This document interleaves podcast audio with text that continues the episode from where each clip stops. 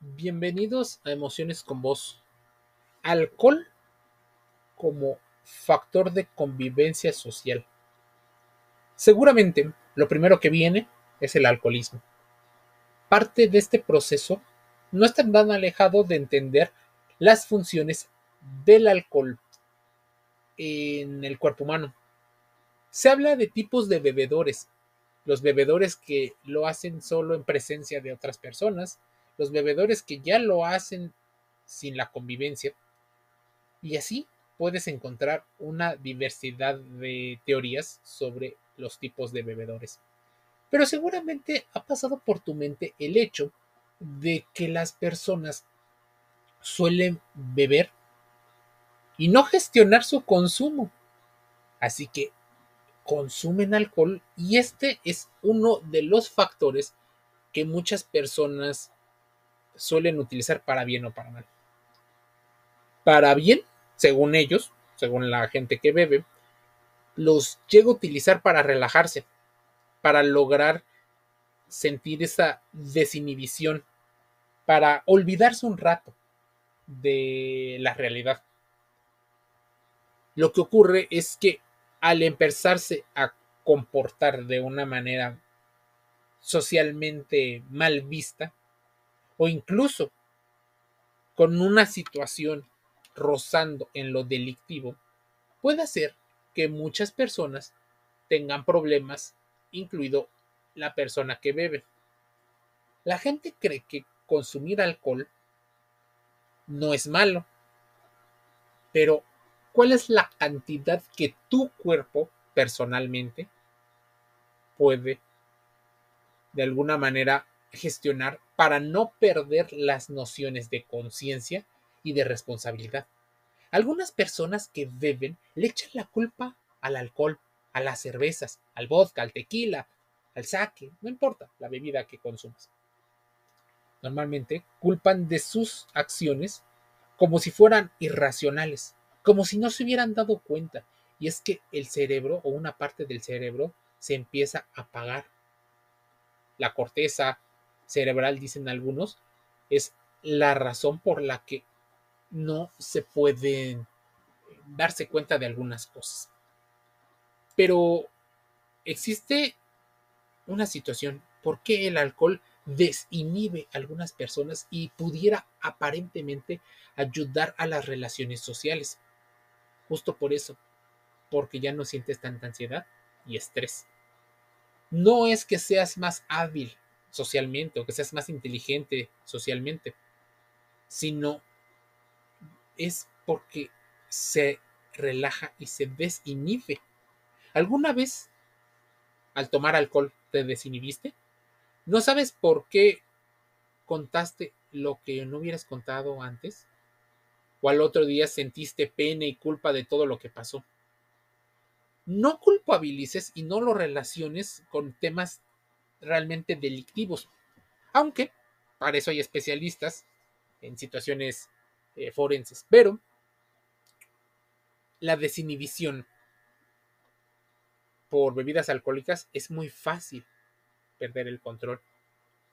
Una de las recomendaciones es que no bebas mientras manejes o que te logres de alguna manera gestionar o controlar para no beber más de cierta cantidad a modo de que puedas llegar a tener los cinco sentidos alerta en dado caso de que acudas, por ejemplo, a un bar, a un antro. Tú sabes que en estos lugares existen personas que cometen delitos, extorsiones, robos, violaciones, así que, aunque no es culpa de la víctima, son factores de riesgo que al minimizarlos disminuyen en gran medida una situación más fuerte. Los peligros disminuyen. Es una parte que puedes hacer tú. La otra, por supuesto, sería presionar a las autoridades para que hagan y cumplan la ley de prevención y de sanción a las personas. Pero mira, en entrevista y publicado por la UNAM, el doctor Eduardo Calixto, profesor de la Facultad de Psicología, explica qué pasa en tu cabeza cuando se pierde el pudor y en algunas ocasiones hasta la conciencia. El alcohol puede llegar a ser un desinhibidor social y psicológico. Imagínense, investigaciones de neurociencias del Instituto Nacional de Psiquiatría Ramón de la Fuente Muñiz revelan que esta sustancia libera la dopamina, que es un neurotransmisor de las emociones, y por lo tanto nos vuelve o podría eh, favorecer estados efusivos, reducir el grado de conciencia e incluso nos quita algunos filtros negativos creados socialmente. Además, las personas no parecen, mm, nos parecen, o sea, parecen más atractivas, tanto emocional como físicamente. Por eso la mayoría de las personas que de alguna manera quieren conquistar utilizan la bebida como un pretexto, porque culturalmente dar alcohol representa esa dopamina. O sea, hay un sesgo cognitivo de, de comparación, un efecto halo. Cuando hay dopamina o te hacen reír, te llevan a juegos extremos, al liberarse sustancias en el cerebro, puedes asociar este placer con la persona, cuando en teoría son dos situaciones diferentes.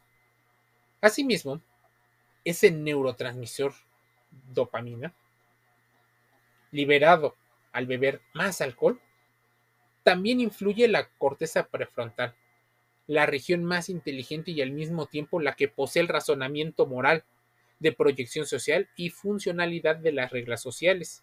Este se inhibe debido a que la dopamina tiene esa prioridad en el cuerpo. Así pasamos de un proceso efusivo a uno de inhibición. Incluso hay gente que le da sueño y en este punto se pierde el control de la visión.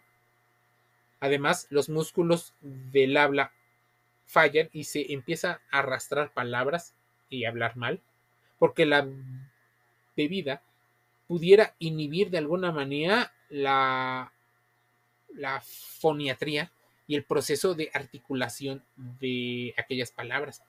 El alcohol, por supuesto, también incita el sueño. Un individuo alcoholizado termina dormido casi en cualquier lado, ya sea en la calle o en el sanitario, incluso al manejar.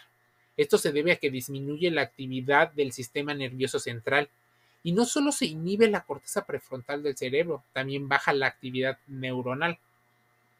¿Cuándo detenerse? Existe un punto en donde deberíamos de parar antes de llegar a la mitad, un poco antes, a partir de donde nuestra inhibición debe de pues, ser medida. Y no solo esperar que las demás personas confíen o que las demás personas hagan moralmente lo que deben de hacer. Ellos tienen una responsabilidad, que es no agredir y no cometer delitos, pero una parte tuya de responsabilidad hacia ti mismo es ponerte en estados de seguridad lo suficientemente buenas, porque ya sabes cómo funciona el alcohol. Y no, hay un mito donde dicen que existe una tolerancia al alcohol. Esa es por parte de algunos de tus órganos que empiezan a absorber mayor cantidad, pero a final de cuentas tu cerebro empieza a responderte en contra. El alcohol, sí, es un excelente ansiolítico porque al disminuir la actividad del cerebro pudiera llegar a quitar ese nerviosismo, esa ansiedad. Incluso el profesor Calixto apuntó que los medicamentos usados para bajar la ansiedad tienen el mismo efecto que el alcohol o efectos parecidos en diferente escala y por eso se vuelven tan adictivos, pues generan tolerancia y dependencia. Después de tomar, por ejemplo, unos ciertos meses un ansiolítico, la persona no puede vivir sin ellos. Lo mismo pudiera llegar a pasar con el alcohol, que no, no llegas a controlar. La gente no lo controla. Por eso, de alguna manera, se reduce el consumo para evitar convertirse en algo que la gente utiliza para desinhibirte. Por eso las fiestas pudieran ser más divertidas aparentemente, porque tienen un comportamiento muy tribal, donde la música, donde el sonido, donde los estímulos llegan a ser muy altos. Entonces tu cerebro está constantemente liberando dopamina porque se siente contento, endorfinas y otras sustancias. Y entonces te da hype, te da para arriba. Sientes para muchas personas energetizado. El consumo de alcohol en nuestros encuentros sociales representa una costumbre ampliamente aceptada y en gran parte del mundo así lo es. Pero lo cierto es que hay personas que no pueden dejar de beber en estas circunstancias sociales. Pierden, llegan a perder el control y terminan alcoholizadas, incluso en estados graves. Se trata de un perfil de alcoholismo conocido como bebedor social. Nadie admite ser un bebedor social, pero pregunta, ¿en qué momento bebes más? Lo más probable es que la respuesta sea cuando estás conviviendo y lo utilizas como un vehículo o como un motivo o pretexto para beber. La convivencia social. Es la razón por la que refrescos, por la que bebidas alcohólicas normalmente te difunden en su publicidad estas convivencias sociales como algo divertido, fashion, ¿Por qué? Porque te están vendiendo la alegría que pudieras llegar a conseguir a partir del consumo de sus productos.